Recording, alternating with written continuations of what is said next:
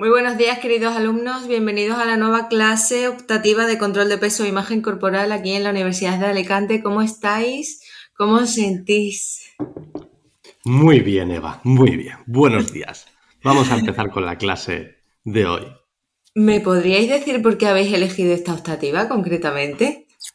Por favor, el alumno.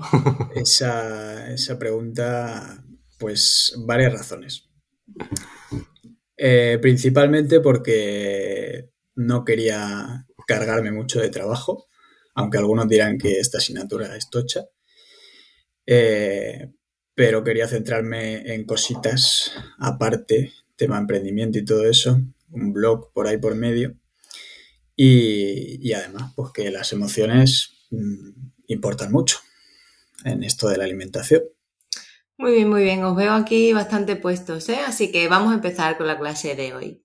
Dale.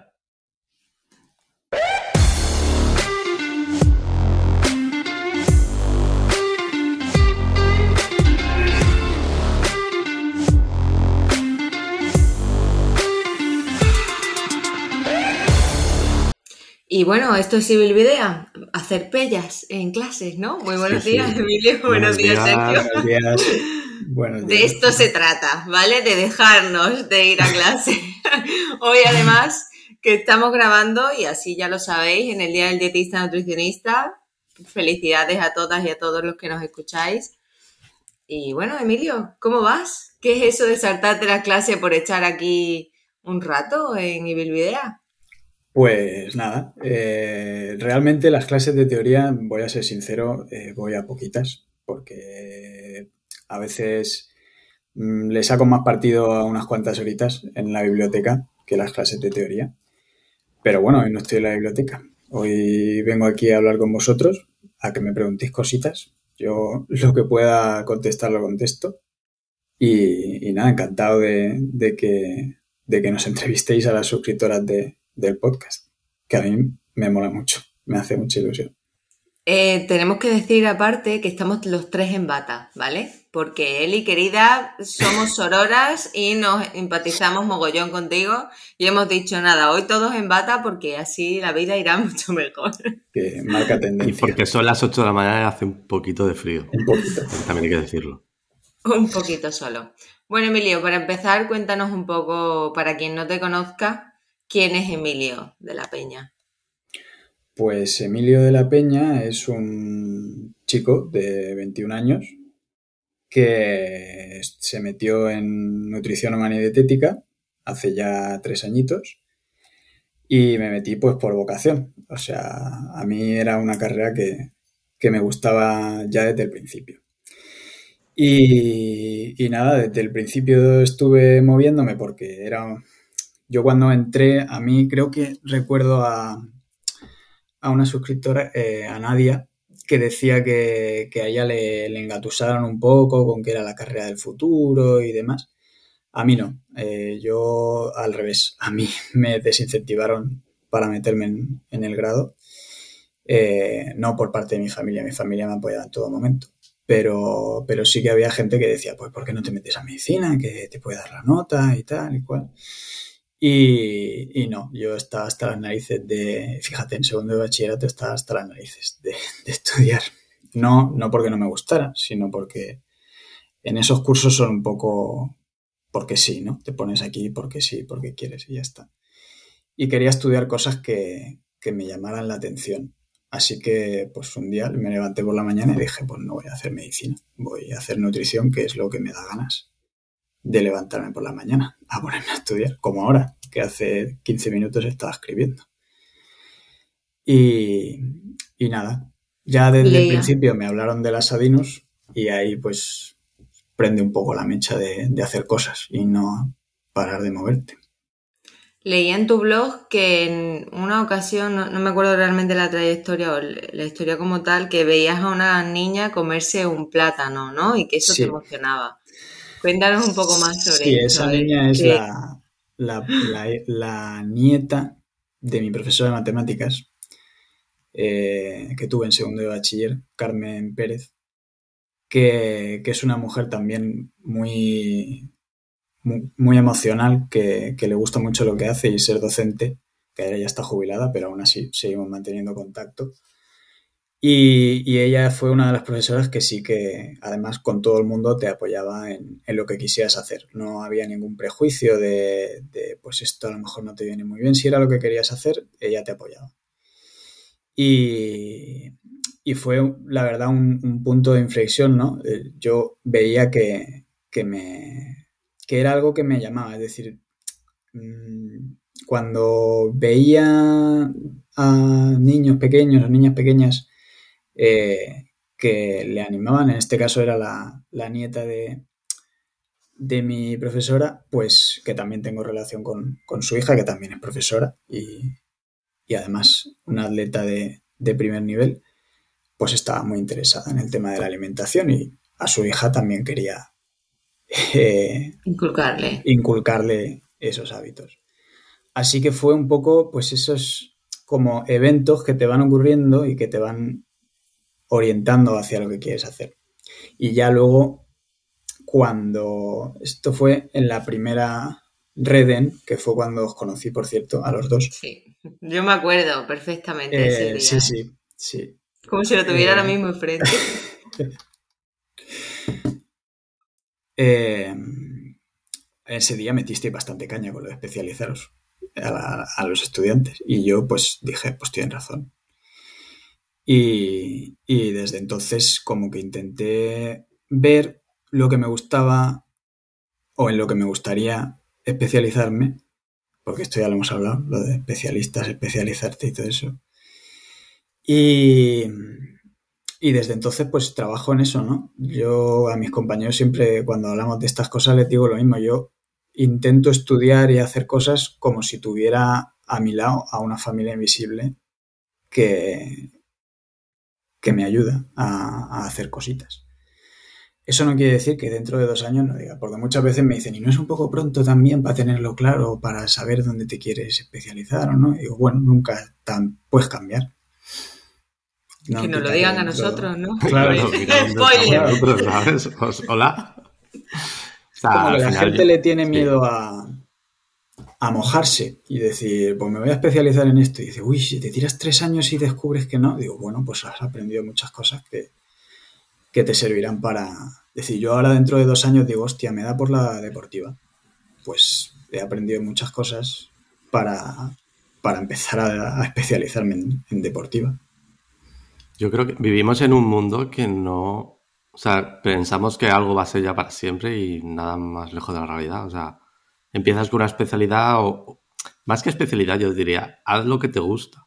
O sea, busca un nicho, busca una, un, sí, una especialidad, un nicho, un sector que te guste, que te motive, que sobre todo que cuando si vas a, por ejemplo, vas a crear contenido o tienes que investigar, que te mole, porque si estás haciendo, yo qué sé, si no te gusta la clínica, dices, no, voy a hacer clínica porque, o digestivo, que ahora está de moda, Voy a decir digestivo porque, porque esto va, tiene mucha salida, todo el mundo tiene problemas digestivos y me va a dar pasta, pero a mí mm, no me gusta una mierda. O sea, me, da, me salen sarpullidos cuando tengo que mirarme los papers de, digestivo. Pues oye, no lo hagas, tío. O sea, haz algo. Pero me gusta la deportiva, pero es que ya hay muchos nutricionistas deportiva. Bueno, pero si te gusta, es que cuando algo te gusta, vas a transmitirlo mucho mejor con lo que. Hay gente haciendo todo. Claro, da igual. Da igual lo que vayas a hacer, que te vas a encontrar a, a gente. Y esto además también lo hablamos en la red, me acuerdo, porque ahí salieron muchas cosas que yo le comentaba a Eva de... En aquel momento, fíjate, quería hacer una aplicación para gente vegana y, tenía ese miedo de, de, ay, si lo está haciendo más gente o si digo la idea y, y la gente lo hace, ¿no? Y es como, pues eso. Creo que también lo habéis comentado alguna vez. De, o sea, siempre hay alguien que ha pensado ya en tu idea Hmm. Ayer, ayer, escuché un podcast de, Carlos Tenor, que es uno que es un chico que ha hecho una, aplicación, de hecho ha hecho una aplicación que te saca las reviews de los podcasts. Una, bueno, no es una aplicación, es un SaaS. O sea, un, servicio que te saca las la reviews de los podcasts y te dicen qué ranking estás y tal. Y él decía, las ideas no, no valen nada. Las ideas valen cero euros. O sea, porque luego tienes que hacer la idea. O sea, porque yo tengo una, la idea de una aplicación o de una cosa Pero si no tengo el dinero para hacerlo o los conocimientos, no me sirve de puto nada. O sea, tienes hmm. que tener la idea, pero tienes que tener o contactos, o tiempo, o conocimiento, o dinero para poder eh, llevarla a cabo. Con lo que al final eh, tenemos un poco también la idea de esta del síndrome de Gollum, ¿no? Es mi tesoro, es mi idea, mi price precious, es mío, es mío. No te lo voy a decir a ti porque me lo vas a robar, ladrón. Y eso, eso, es, un, eso es un error. De hecho, decía este chico, eh, cuando yo tengo una idea se lo cuenta a todo el mundo. Sobre todo porque luego la gente dice, ostras, pues esto no, pues esto sí, pues esto no. Y se me van las ganas. Porque de las 100 ideas que tenemos al día, igual 99,9 no sirven para puto nada. Con lo que también es importante ir contando tus ideas por ahí. Sí, compartirlas, o sea, no hay miedo. De hecho, nosotros si tenemos alguna idea, cualquier movida, lo que sea, lo hablamos aquí en Ibilvidea, precisamente por eso, ¿no? Al final también puedes validar si realmente interesa este nicho, este mercado, este negocio, este, esta solución que tú estás proponiendo, pues oye, alimentando el futuro está proponiendo una eh, diferente, ¿no? Una forma diferente de comunicar, de divulgar, de educar a los niños y de mejorar la salud de las personas que, que vienen, ¿no? Dentro de unos años. Pero bueno, mm, cuéntanos un poquito sobre tu trayectoria en las Adinus y en la FED, ¿no? Porque tengo que hacer un spoiler que en los próximos episodios vamos a hablar sobre movidas electorales, representación y tal, ¿vale? No quiero decir nada, pero bueno, cuéntanos cómo ha sido un poco tu experiencia en las Adinus. Vale, pues bueno, esto lo puedo contar desde el principio porque fue el primer contacto que tuve yo con las Adinus fue de las chicas que en aquel momento estaban en, comunicación, creo que era, en la comisión de comunicación, que vinieron a hacer los típicos pasacalles para presentarnos la asociación. Y eh, a mí me compraron bastante. Compraron, queda mal decir compraron, pero me vendieron bastante la idea porque al final yo en primero me di un poco un chasco porque primero es como un tercero casi de bachiller, tenía muchas asignaturas eh, parecidas y tal, y a los primeros meses de la carrera estaba como un poco decepcionado, por así decirlo. Y entonces cuando me estaban vendiendo todo lo que estaban todo lo que hacían y demás, porque además coincidió que fue el año post Reden en Alicante, entonces la gente estaba motivada no como ahora. Y y Spoiler. Y bueno, pues prácticamente les dije que donde, donde hay que firmar. Además me acuerdo que fui porque en aquel momento estaban en reformas en la facultad y solo habían containers de estos para la facultad y había un cartelito de Adino y fui yo un día y digo, ¿será aquí? Y toqué y no había ni Dios, claro. O sea, la sede de la Adino está vacía, el principal, la mayor parte del tiempo, pero en aquel momento no tenía ni idea. Y, bueno, poco a poco fui conociendo a, gente de, otros cursos que estaban en Ladino y tal, y, ese año pues fue bastante divertido, la verdad, porque ahí no sabía ni lo que era una infografía ni lo que era nada. Entonces ellos te lo iban mostrando poco a poco.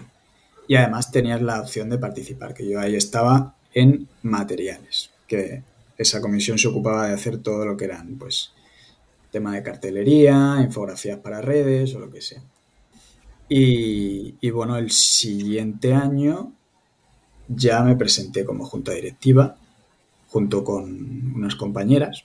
Hicimos un equipillo y pues siempre es complicado el trabajo en equipo. Entonces, eso también es una enseñanza muy buena que, creo que da eh, este tipo de cosas que te enseña a trabajar en equipo y lo difícil que es, pero también lo bonito que es cuando sale bien y las cosas que consigues cuando, cuando sale bien.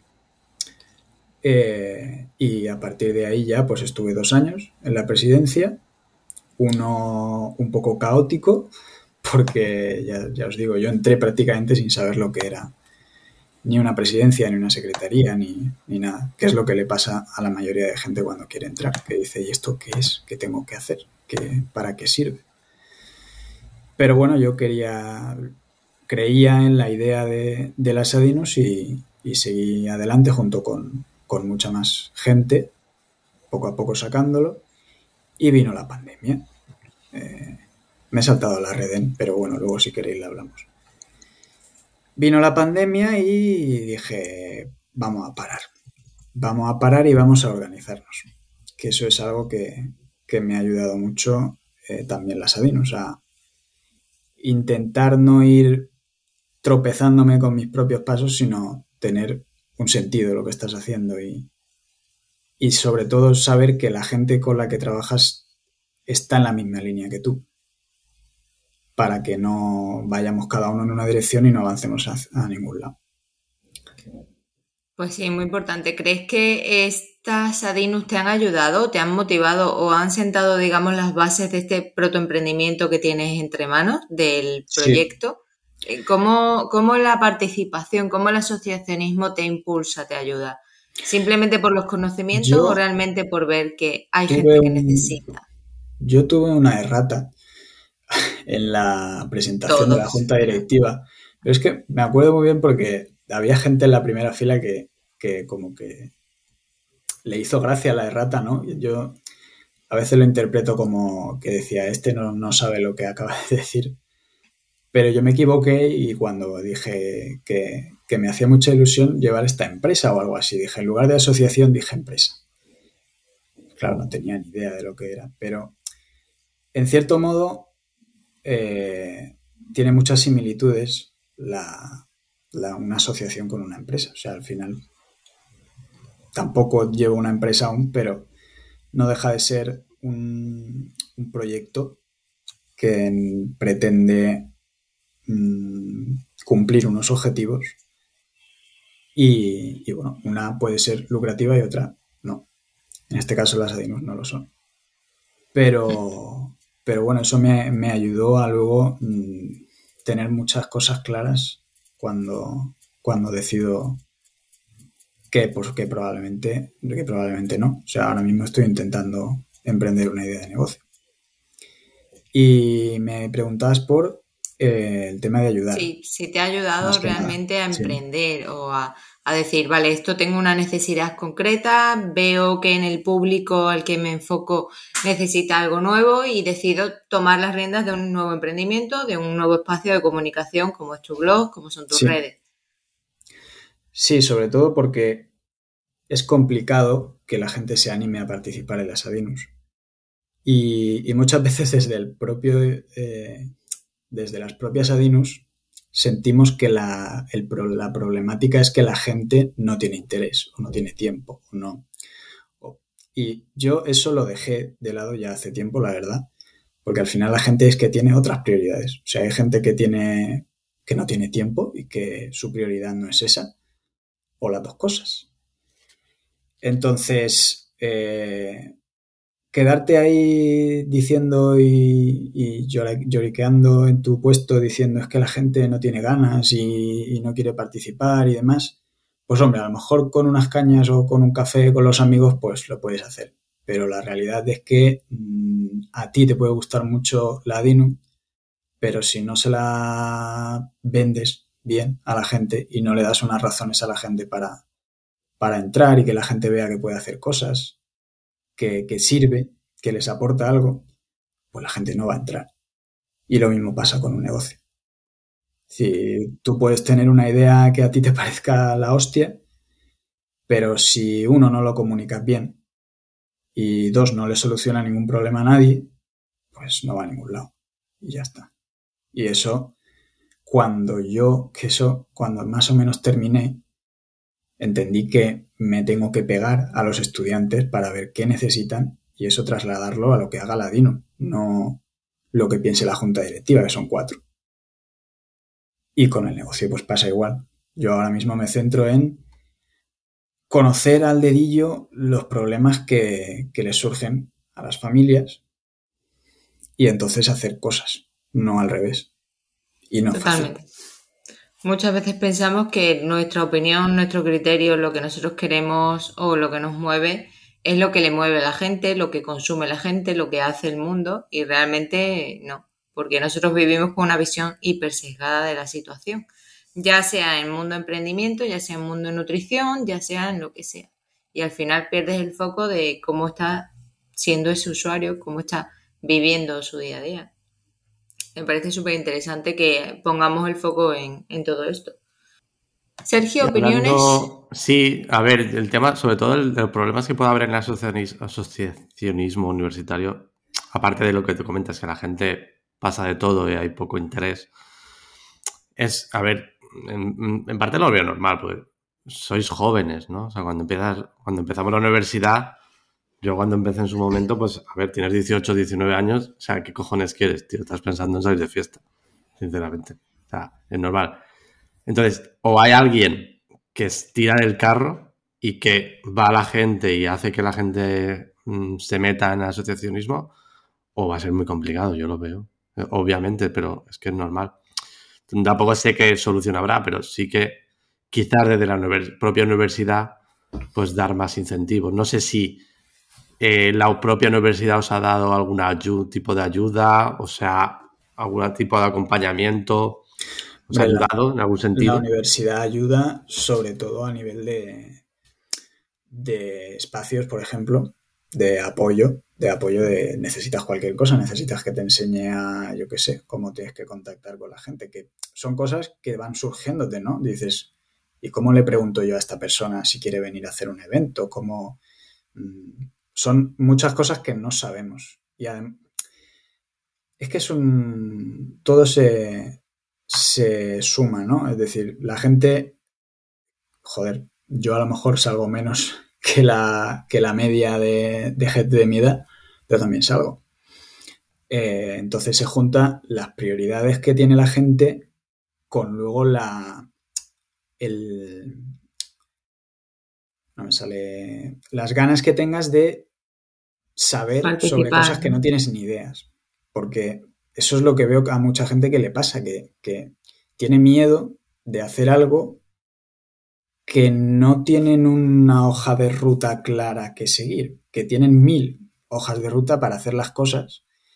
Y, yo creo que eso nos, nos, vician un poco también en la universidad, ¿no? Que en la universidad y en todo el sistema educativo, que, que es rellenar huecos muchas veces. Hay profesores que lo ven e intentan que no sea así, pero como que nos venden una idea de que hay una forma de hacer las cosas bien y una forma de hacer las cosas mal y la gente tiene miedo de, hacer cosas y equivocarse y perder el tiempo. Sí, y además tenemos miedo de salir de la zona de confort. También. Porque en la zona de confort se está muy calentito, porque no hay riesgo, porque hacer las cosas diferentes, hacer cosas nuevas, enfrentarte a nuevos públicos, a nuevos retos, a nuevas formas de comunicación, a un nuevo negocio, lo que sea, implica riesgos. Y hay riesgos que hay que asumir y en la zona de confort no están. Pero como no están otro tipo de cosas como éxitos, ¿vale? Que éxitos, sí, pues pueden haber normatividades exitosas dentro de la zona de confort. Pero cosas nuevas, cosas que realmente podamos decir, a mí esto me mueve, normalmente están fuera.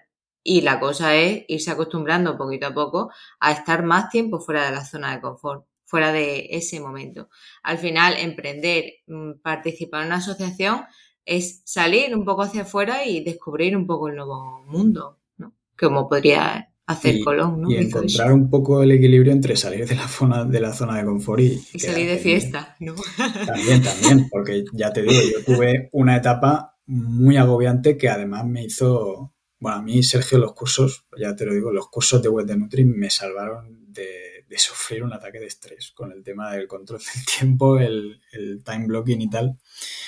Eh, esa etapa fue bastante dura y me acuerdo que estuve yendo a la psico y, me acuerdo perfectamente de una frase que era que mm, como que mi sensación era de que la vida era un tren y yo no podía llegar nunca, porque nunca te da el tiempo y estás todo el rato intentando estar al día, pero no puedes porque te salen un montón de tareas. Y, me coincidió que sacasteis los cursos eh, y demás, y los estuve haciendo, todo el tema de la organización y tal. Y, eso te ayuda a terminar el día sintiendo que, lo has terminado, que, que no. Que, muchas veces te deja las cosas, pero superar esa sensación de eh, me voy a la cama pensando en todo lo que tengo que hacer y todo lo que no he hecho y demás, también fue algo que terminé aprendiendo y, que me ha dado mucha estabilidad mental y, me ha quitado mucho estrés de encima. y que no podemos pretender eh, llegar siempre 100% a todo. O sea, yo creo que, bueno, hay que ponerse unos tiempos, una hoja de ruta interna, propia, que no es ni mejor ni peor, que es la tuya propia, y tirar adelante. En este sentido, a nivel de, mm, por ejemplo, asociacionismo, ¿no? Estábamos hablando mucho de Adino Alicante, pero también has estado en FEDNO. Podríamos hablar un poco de, vale, estás todavía, de macro y microentorno, ¿no? De cómo al día a día en, en Adino Alicante o, por ejemplo, a padres, madres que puedas eh, reconocer en tu entorno, puedes ver unas necesidades y quizás una hoja de ruta y también puedes ver, puedes ver que a nivel global, a nivel nacional, como podría ser la representación en FESNU, pues también esos padres, madres tendrán otro tipo de necesidades o puedes identificar cosas distintas, ¿no? Dependiente del contexto en sí. Sí, son las mismas las necesidades de, la FEDNU que de las ADINU, de los estudiantes a nivel global general que a nivel local y en sí mismo las familias, yo creo que no, ¿no? Hay pequeñas diferencias. Mm, me estoy perdiendo un poco con cómo lo conjugas con las familias. No, no entiendo muy bien por dónde vas, pero... Que tenemos probablemente ahora mismo en tu entorno más local tendrás conocidos, familias, gente que a lo mejor tenga hijos, ¿vale? Tú reconocerás de forma clara esos problemas, de forma directa, porque te los van a poder comunicar, porque saben sabes perfectamente qué negocio, qué mm, mercado que tienen alrededor o que tienen al lado, dónde compran, ¿no? Si es una zona mucho más pobre o una zona mm, que vive al lado de un cole o de cualquier cosa, ¿vale? A nivel nacional también reconocerás, por así decirlo, necesidades más generales, más genéricas, más globales de las familias. Te estoy preguntando si en la DINU y en la FEDNU pasa lo mismo, porque a lo mejor en la DINU tienen un problema local con un profesor, con una eh, actividad y quizás a nivel de FEDNU pues tenemos un problema mucho más de, pues no sé, representación, de partners, etcétera. Sí, al final, como tienen ámbitos diferentes, tienen necesidades y objetivos diferentes. O sea, una DINU se centrará en su mm, territorio, por así decirlo, que sería, pues en este caso, la Universidad de Alicante, el grado de la Universidad de Alicante, y tendrá problemas y necesidades que les surge a la Universidad de Alicante, que a la USC, pues será totalmente diferente. Pero a nivel nacional, pues, pues sí que hay cosas comunes, tanto en familias como en asociaciones de estudiantes. Lo que pasa es que es lo que tú dices, una cosa más micro, de, nicho, por así decirlo, de problemas particulares. Y el otro, pues ya te toca generalizar cosas más, más grandes. ¿Crees que es más complicado trabajar en FESNU que en ADINU?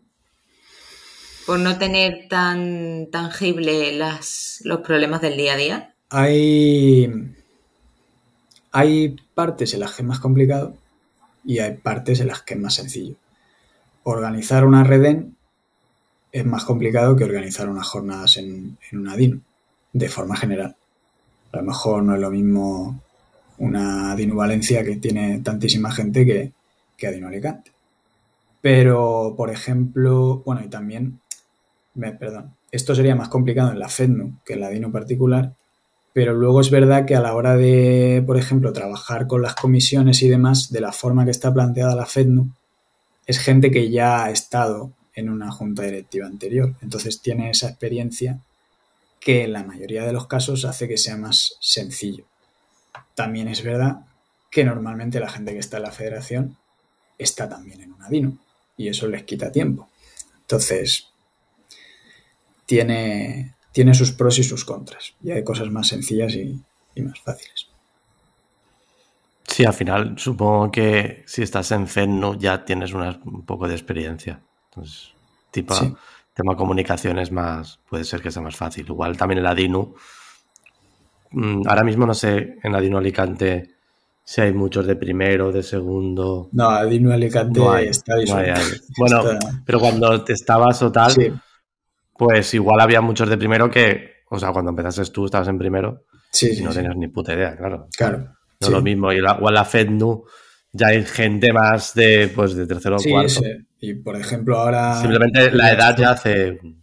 Y en la jornada de, emprendimiento ahora mismo, que cuando. Ahora mismo estoy organizando un evento de emprendimiento en la universidad.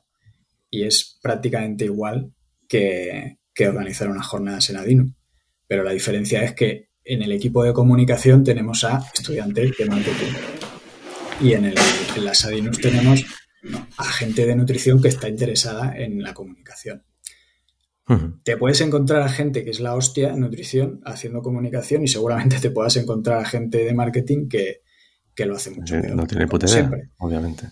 Pero, pero se nota. Es decir, una persona que se ha dedicado a ello y que encima parece que, le gusta y que, y que sabe lo que hace, pues se nota, se nota. Igual con la presidencia. La experiencia marca la diferencia al final. O sea. Se va parear. Sí. Bueno, vamos a, vamos a hablar un poco de emprendimiento, ¿no? Que al final Venga, es... y bueno, las jornadas estas que estás, que estás ayudando a organizar, al final van a hablar de, emprendimiento. Ajá. Spoiler, y Bilbidea estará en esas jornadas. Spoiler, spoiler. Ahí estamos. Ahí estaremos hablando de un poco de, de Que además venía hiladísimo, porque cuando me dijeron que era una jornada de emprendimiento para la Facultad de Ciencias de la Salud, digo, joder, esto es un mastermind de emprendedoras en salud. Entonces. Pues ahí, ahí estaremos. Esperemos dar nuestro punto de vista y que vaya muy bien. ¿Cómo ves el tema de emprendimiento desde la universidad? ¿Te dan, te, dan ayudas? Aparte de ahora que estás organizando este evento, pero más allá de ello, hmm. eh, ¿ves que hay clases, hay asignaturas, hay... En el grado de nutrición no hay. Nada. En el grado de nutrición no hay. Hay una asignatura que es gestión de la calidad, que, sí que se mete en temas de, pero sobre todo enfocada a la industria. A Central Leche Asturiana, como siempre digo. sí, sobre todo tema de, gestión de procesos, también nos hacen hacer un trabajito en el que tenemos que hacer pues una idea de negocio, con un canvas, con incluso un marketing de contenidos así por encima, una proposición y tal, todos los procesos, ¿no? Que eso me sirvió mucho porque me parece una idea muy buena eh, que aplicable a productos y servicios. Y, que si yo voy a hacer un servicio, tengan muy bien definidos los procesos que van a haber desde que, desde el marketing de contenidos, por ejemplo, que la gente contacta contigo, hasta que te contrata y luego no dejar colgado a la gente, sino mantener ese contacto y cuidar a esa gente que, que se ha interesado por tu idea. Y tener esos procesos en tu cabeza con un mapa, con, un mapa, pues está muy bien y te ayuda a identificar problemas que puedan surgir cuando lo pones en práctica, ya sea con un, bueno, ya sea con, un mínimo viable o ir construyéndolo, ¿no? Como si fuera una, una construcción de, de Lego o algo y que la vas cuidando, la vas mejorando y, y pues en ello consiste la forma que, tengo yo de trabajar, que, está influenciada en parte por vosotros y, por Boluda y por un montón de gente más. Pero de momento yo creo que es la, más óptima, creo yo. Sobre todo porque no tengo una cantidad de dinero inmensa para ir probando y decir, venga, voy a probar con esto que me da igual perder toda esta cantidad de dinero. Tienes que ir poquito a poco. Dinero no, pero tiempo eh, sí que es evaluable, ¿vale? Cuéntanos cómo has empezado este proyecto, cuál es tu mm. propuesta de valor, qué es lo que te motiva, te mueve. Vale. Mm, esto lo empecé junto con la, con la web de, de Adino Alicante. Hice la web de Adino Alicante y hice la web de alimentandoelfuturo.es. Que ahora mismo es un blog simplemente eh, un blog que aporta eh, información sobre alimentación y nutrición familiar y recetas sencillitas que no te metes en jaleos en la cocina porque sobre todo lo que veo que le falta a las familias es tiempo. Entonces mi apuesta va por ahí, por dar herramientas a las familias que eh, le permita reducir el estrés que les produce la, alimentación de, su familia y que lo puedan aplicar en su día a día. Y bueno, pues tengo varias ideas de negocio que, iré testeando. De momento me decanto por lo que estaría de moda o se pondrá de moda o, está más o menos ahí, que serían los membership. pero yo creo que yo voy a llegar tarde a los membership, es mi opinión. Porque mm. para, a ver, llegar tarde me refiero a que eh, yo estoy viendo que ya se está poniendo muy de moda, y, pero eso no quiere decir que no te salga bien y que no sea una opción plausible. Eh, pero sí que sé que no va a ser una novedad, y menos en, el mundo de, la nutrición. Mm, entonces mi idea será probablemente analizar las que ya hayan, porque sé que ya hay, sobre todo con este, con este tipo de idea, ¿no? Sería eh, aportar herramientas para las familias que, que les ayuden a, llevar su alimentación de toda la familia y que tengan tiempo para todo lo demás. Eh, pero de eso ya hay, y no solo en alimentación. Eh, me refiero, son membresías de alimentación, de psicología, de psicopedagogía, incluso de cómo comprar los zapatos o el carrito del bebé o lo que sea. Pero bueno, la clave está en analizar todas esas que vaya encontrando y ver qué hacen peor y, aprovechar por ahí. Al menos así me lo planteo yo ahora mismo. la clave yo creo que también es que encuentres a tu público, a, tu, al que, a que te tengas que dirigir y le des eso que necesitas realmente. O sea, aunque haya muchos memberships, que tampoco hay tantos realmente, hay bastante de ocio, tipo Netflix, tipo HBO, Disney y tal. Pero temas profesionales de salud sí que hay, pero no hay, no hay tantos como, como puedas pensar. También estamos en un nicho nosotros, vemos muchas cosas, pero luego la gente...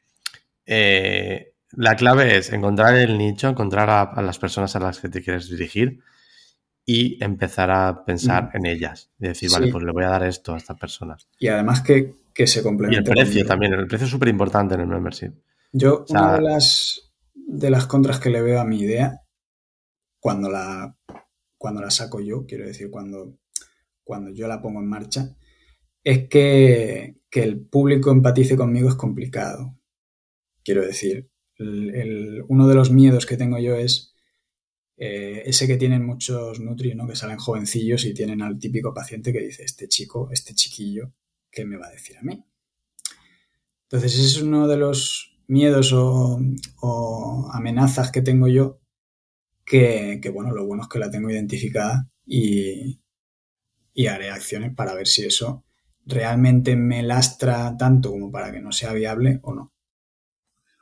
Yo creo que aquí en, general lo que puede ser es que no tengas suficiente o mucha visibilidad y te reconozcas como un polluelo todavía en cuanto a, este campo, ¿no? Pero al final, si tú empiezas a comunicar, a divulgar, si empiezas a mostrar los ejemplos en el día a día, si empiezas a salir como papá Emilio o no sé cómo, ¿vale? Eh, creo que al final empezarás a empatizar con el público no es simplemente este chico que viene a proponerme unas cosas, sobre todo desde la importancia de empatizar con ese público objetivo y de ponerte realmente en su piel.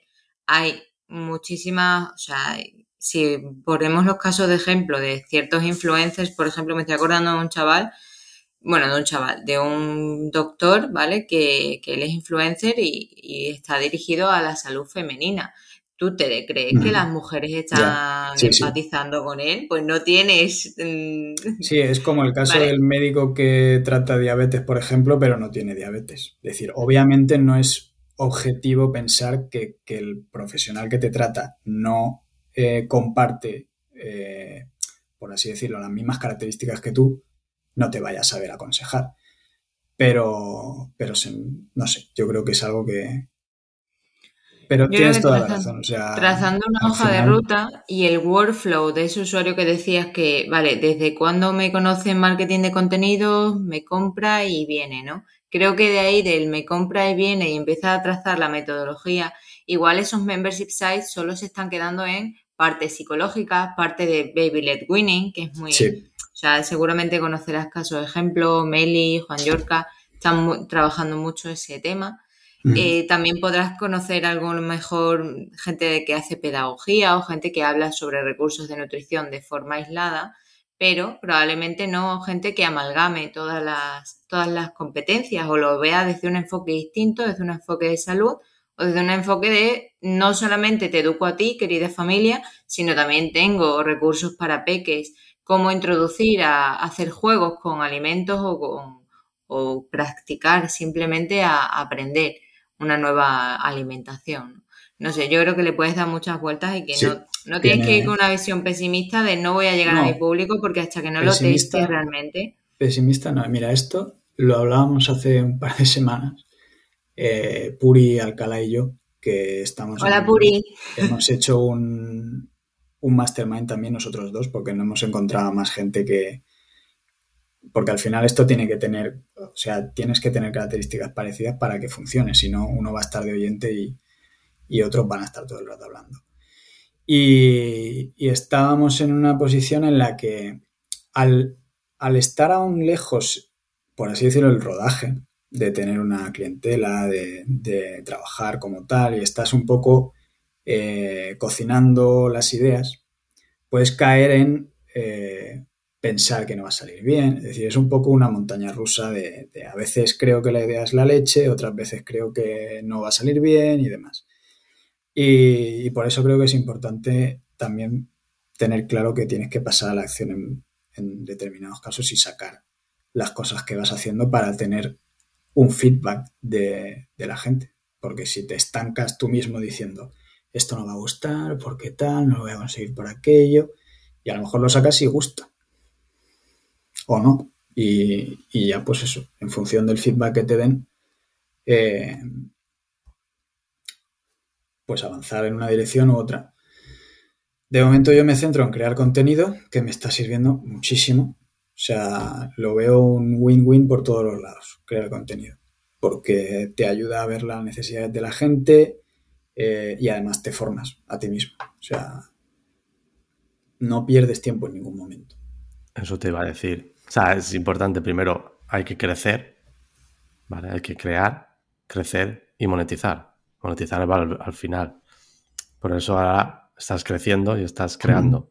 Poco a poco vas creando, vas creando tu propia comunidad, te van conociendo y lo que tú decías de me ven como joven y no tengo ni puta idea, eh, lo vas a, lidiar con ese contenido que vas a crear. Es decir, vas a, te haces una persona que sabe de lo que estás hablando y sabe de que pues mm, este tema controla. Entonces, cuando te vean tu cara, déjate más barba quizás, te puedes dejar más barba y eso hace... Yo me dejo barba para parecer mayor, realmente. Si me quito la barba parezco... Sí, yo me quito tengo tu edad, 21 años.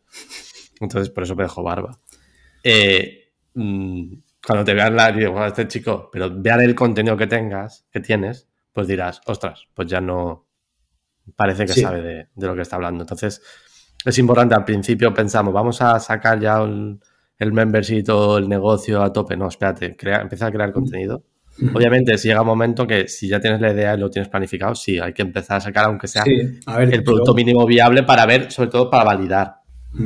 Y se puede empezar también con un precio muy bajo, de un euro al mes, por ejemplo, y sacas un contenido al mes, y luego vas aumentando.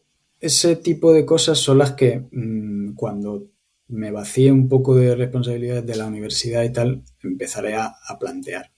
Porque ahora mismo, te, por suerte, o sea, yo estoy muy contento con que puedo seguir publicando los dos artículos que publico a la semana eh, que cuando lo hablamos, Eva, me acuerdo que dijiste uno diario.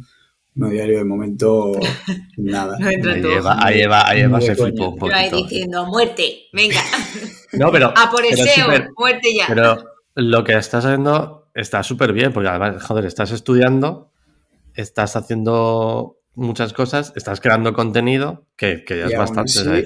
me siento relajado, ¿eh? porque eso pues de la presidencia de, de, Adino y tal, al final, quieras que no, pero porque son cosas diferentes. Es decir, esto no tengo a gente que Pendiente depende. Mm. Es decir, esto yo puedo movilizarme el horario como, como yo quiero. Pero está, está muy bien aparte de lo que estás haciendo y creo que en alguna charla que, hemos hecho en Adino siempre lo hemos dicho.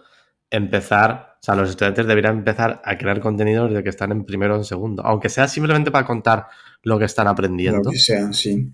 aunque sea, aunque no sepas aún lo que quieres a que quieres especializar, obviamente, si estás en segundo no tienes ni puta idea. Pero empieza simplemente creando un blog, creándote una marca para que te conozca la gente. y, habla de, yo qué sé, qué estás aprendiendo, o lo que te mola o lo que no te mola de la universidad, por ejemplo. Aunque luego vayas. Y ya cuando salgas, pues todo lo que has hecho, joder, ya lo tienes ahí. Sí, al final es ir dejando miguitas para que la gente te vaya conociendo de casualidad. En el caso más cercano, por ejemplo, que tengo, eh, vosotros no, porque os conocí a través de, las Adinos, pero eh, el caso de Boluda, tampoco lo quería sacar mucho en el curso, en el podcast, perdón, pero eh, en su caso yo lo conocí porque con las webs de Adino y tal, a veces hacía alguna búsqueda de CSS para cambiar el color de tal. Y el primero que te sale es él, siempre. Eh, o al menos en la mayoría de los casos. Y ahí dices, ¿y este tío quién es? Una página así feucha, vacía, tal. Pero que el contenido es la hostia. El contenido era muy práctico y, te hacía la. te solucionaba el problema muy bien. Y, y, luego lo conocí con vuestro podcast. Y es eso. Al final lo vas conociendo y vas diciendo, hostia, mira, tal, esto me soluciona, me arregla tal. Pero me arregla cosas. O sea, no, no lo encuentro y no me soluciona nada de, de lo que busco. Entonces, fan del marketing de contenidos. Está muy bien.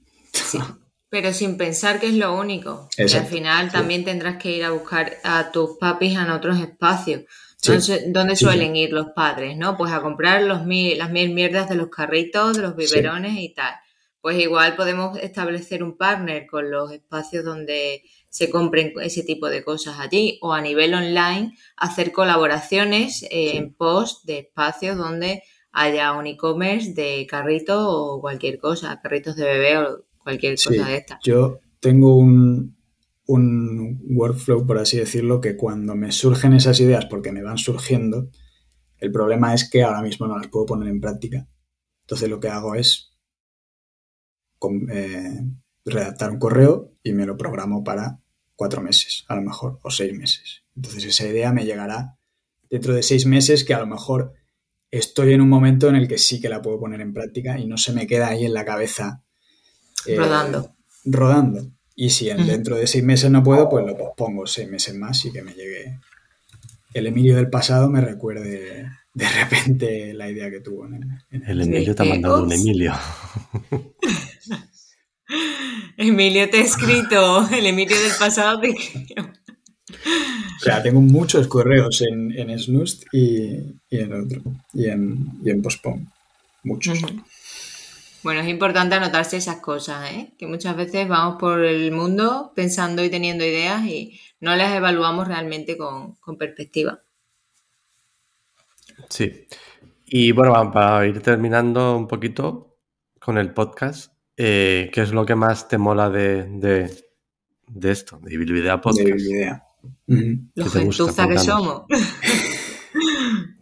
pues al final, eh, que los mastermind me parecen brutales. O sea, eh, compartir ideas de esta forma creo que es muchísimo más enriquecedora para las personas que cualquier curso o clase teórica o lo que sea mejor no tienen la, el reconocimiento que podría tener. No voy a decir que esto es mejor o peor que un máster. Cada cosa tiene su, su objetivo y, y, su, y sus características.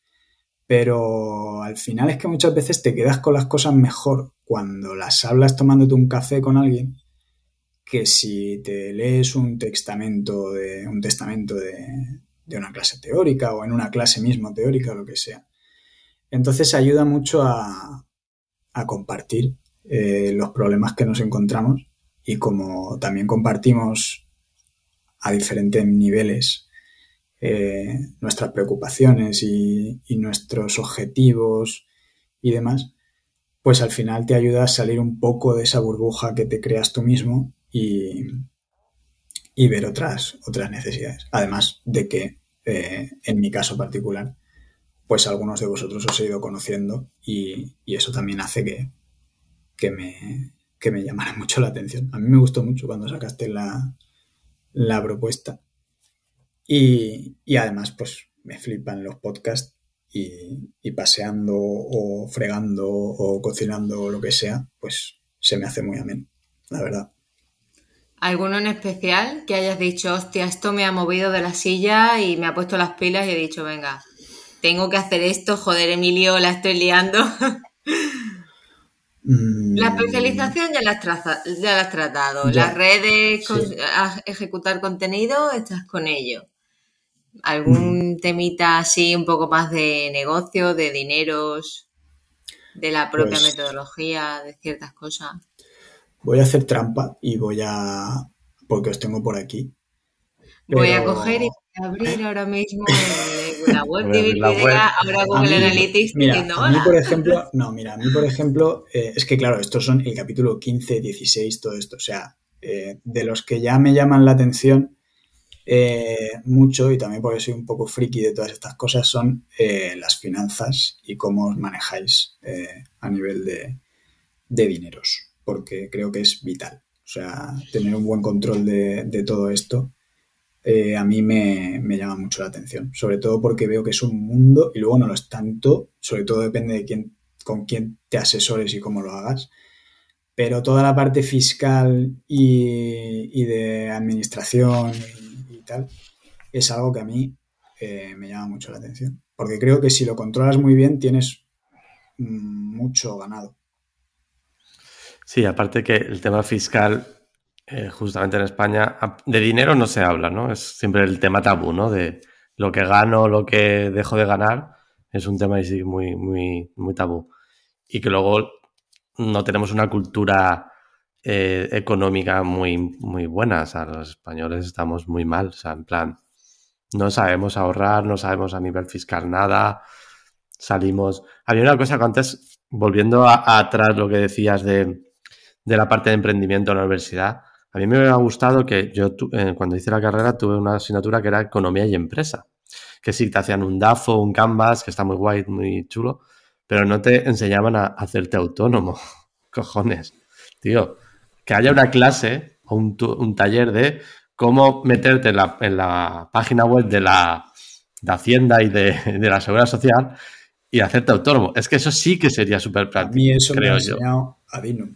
No hacerme autónomo, pero te tienes que meter en la administración y tienes que meter todo esto. Y cuando ves el modelo no sé qué, ¿qué dices, ¿esto qué coño es? ¿Y esto qué cojones es? ¿Qué Claro, o sea, todo esto es una asignatura, al final... PDF que tiene mil asuntos que no sé qué quieren decir cada cosa, me parece todo lo mismo. Eh. claro.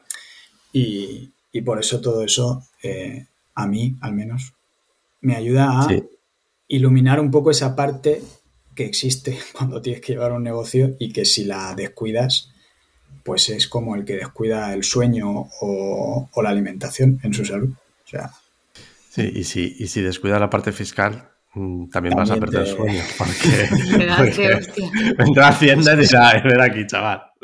Ven aquí que te voy a explicar. ¿Sabéis quién te da de alta? ABAC te da de alta como autónomo. Pero no voy a decir el código porque estamos en un episodio en abierto, ¿vale? Muy bien, Así que si lo necesitáis, ABAC te da de alta. y también quería recomendar un libro que se llama Invierte en ti, cómo organizar tu economía y en 11 pasos para vivir mejor, que me lo estoy leyendo. ¿Vale? Y un poco también, quizás para el futuro proyecto que montes o, o si alguien nos está escuchando, quizás este libro le pueda servir porque es trata muchas cosas de las que ya hemos hablado, ¿no? Organiza tus gastos primero en ciertas categorías, empieza a ver dónde estás gastando más y dónde menos para empezar a cambiar. Tengo un plan, tengo un presupuesto, todas esas cosas. Por si a alguien le sirve el libro, mola bastante y es muy ameno. el Excel que compartiste de, gastos e ingresos, ese lo tengo para alimentando el futuro. Que eso ya desde el principio lo quise hacer, separar en la medida de lo que se pueda el, los ingresos y los gastos. sí, eso. y sobre todo, si empiezas desde el principio a saber lo que te gastas en tu proyecto, es súper importante porque luego a, la, larga eh, te vas a agradecer tuyo del pasado que haya empezado a hacerlo desde el principio. Porque hmm. si no, luego dices, vale, ¿y qué me gasté en esto? Sobre todo para ver un poco si eres rentable o no, porque al final hay que ser rentable. Eva, luego me pasas el enlace si quieres y lo ponemos en las notas del episodio para que le echéis un vistazo y podáis mirar el libro. Sí.